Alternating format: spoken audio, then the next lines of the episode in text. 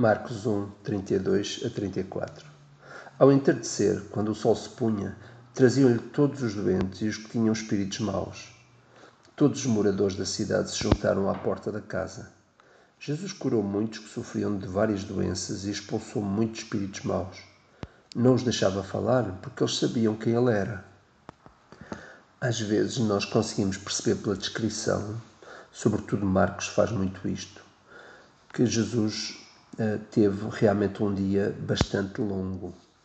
É curioso porque, eh, por vezes, é possível perceber na cronologia do tempo a forma como Jesus gastou o dia. E este é um caso. Nós sabemos que a sinagoga começava bem cedo e, portanto, Jesus esteve da sinagoga, no versículo 24, 29, uh, saíram, foram para a casa de Pedro, ali possivelmente para tomar o pequeno almoço.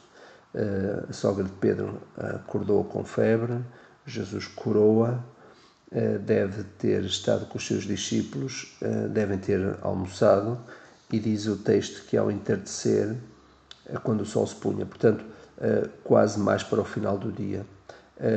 A intensidade do, dos dias do Senhor Jesus, por vezes eles são muito claros e nós percebemos que Jesus realmente guardou tempo para tudo mas havia dias em que eh, devia de ser extremamente esgotante para ele chegar ao final do dia. Eh, às vezes nós queixamos com o nosso trabalho, queixamos com os nossos dias, queixamos com o movimento das coisas, etc. Eh, às vezes vale a pena nós pararmos e conseguirmos perceber como é que Jesus passava os seus dias, a intensidade com que ele passava. Nós sabemos que estar rodeado de pessoas é cansativo, Sabemos que os trabalhos que têm a ver com lidar com pessoas eh, são esgotantes, eh, ouvir pessoas, eh, tratar de uma forma emocional da vida dos outros, tudo isto tem um peso muito grande e uma carga muito grande, e por isso Jesus deve ter dias extenuantes, deve ter dias muito, muito difíceis, e este é um deles em que ele não parou diz que a certa altura todos os moradores da cidade se juntaram à porta da casa. Eh, diz que ele eh, lhe traziam todos os doentes e os que tinham espíritos maus. Aqui há uma diferenciação entre aquilo que eram os doentes do corpo e os doentes da alma. Aliás, eh, ele refere isso de novo no versículo 34, que Jesus curou muitos que saíram, que sofriam de várias doenças e expulsou muitos espíritos maus. Eh, é interessante porque eh, realmente ainda hoje nós temos que perceber que existe uma diferença entre a doença do corpo e a doença da alma.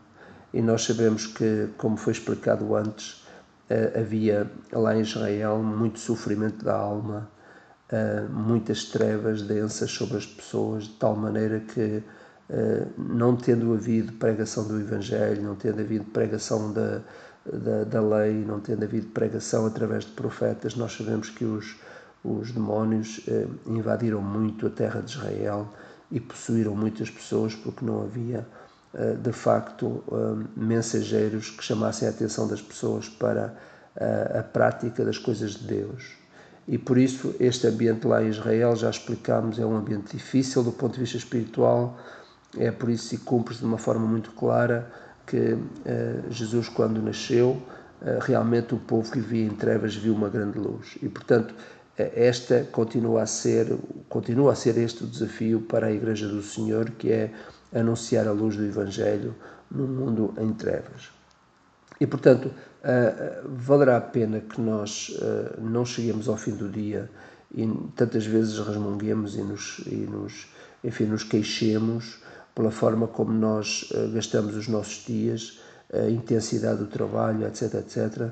Porque quando olhamos para a vida do Senhor Jesus, nós vemos de facto um Jesus ativo, uh, não desprezando as necessidades das pessoas, não deixando de responder àquilo que era o, o clamor das pessoas e, portanto, uh, há aqui esta, esta, abordagem no início do ministério do Senhor Jesus que não foi nada fácil.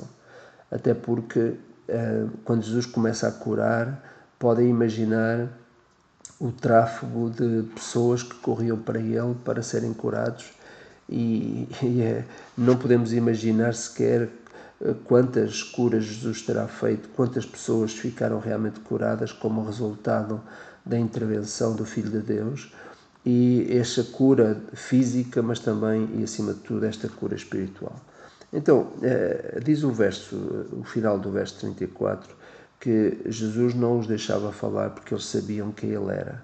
Eh, eh, Marcos já tinha mencionado isto antes disto, tinha mencionado de facto este aspecto no primeiro milagre que acontece, é a mesma coisa que é dito, é? porque o Senhor Jesus refere, este, o Senhor Jesus tinha este poder sobre as hostes eh, malignas e eles reconheciam bem quem era Jesus, sabiam bem que ele era e por isso eh, naquela cura do, do espírito mau, o primeiro milagre que Marcos aponta no Evangelho, de facto há esta referência e aqui volta a haver outra vez.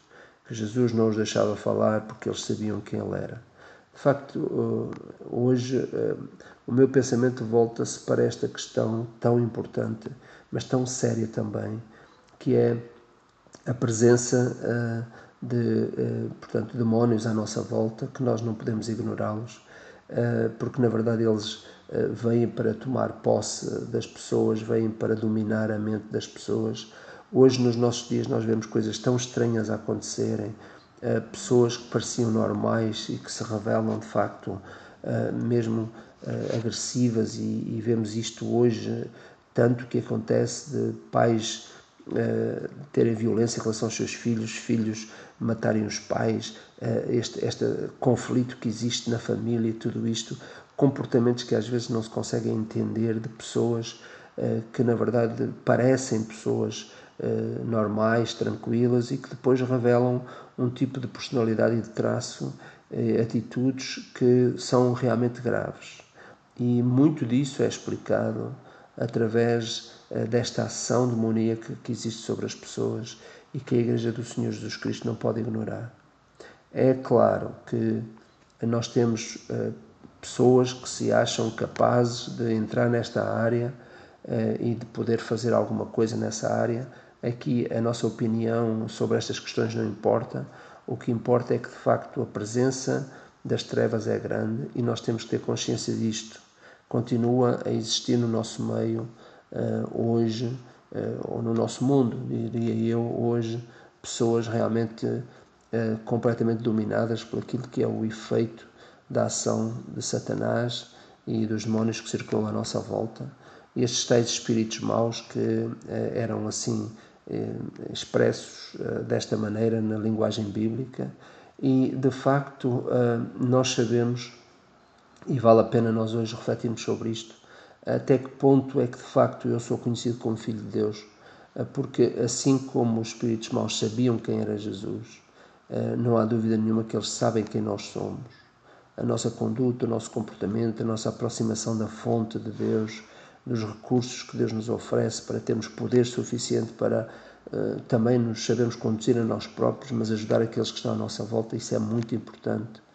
É bom que os, os, os demónios saibam quem nós somos, que somos filhos de Deus, fomos comprados pelo sangue de Cristo, estamos selados para o dia da redenção. E é, é isto eles certamente saberão. Nós não podemos dar-lhes espaço, nós não podemos dar espaço àqueles que, na verdade, lutam contra Deus, aqueles que querem dominar sobre as nossas vidas e eh, confundir-nos e baralhar-nos. De facto, o Senhor Jesus deixou isso bem expresso quando disse que o inimigo veio para roubar, matar e destruir. E isto é a ação dele. E nós não podemos dar-lhe tréguas, nós não podemos uh, facilitar aquilo que é uh, o, o, percurso da nossa própria vida.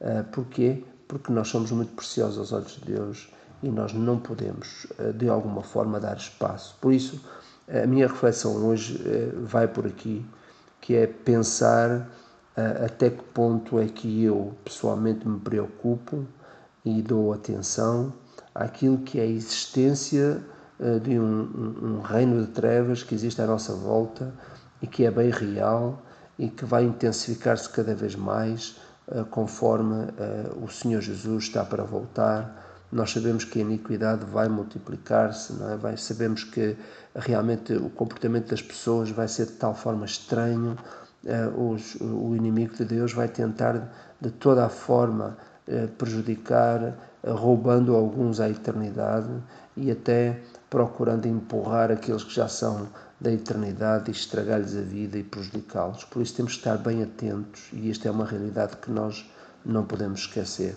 Que hoje nós possamos pensar seriamente sobre aquilo que pode ser o perigo das trevas que estão à nossa volta se nós deixarmos que elas influenciem fortemente algum aspecto da nossa própria vida. Um abraço.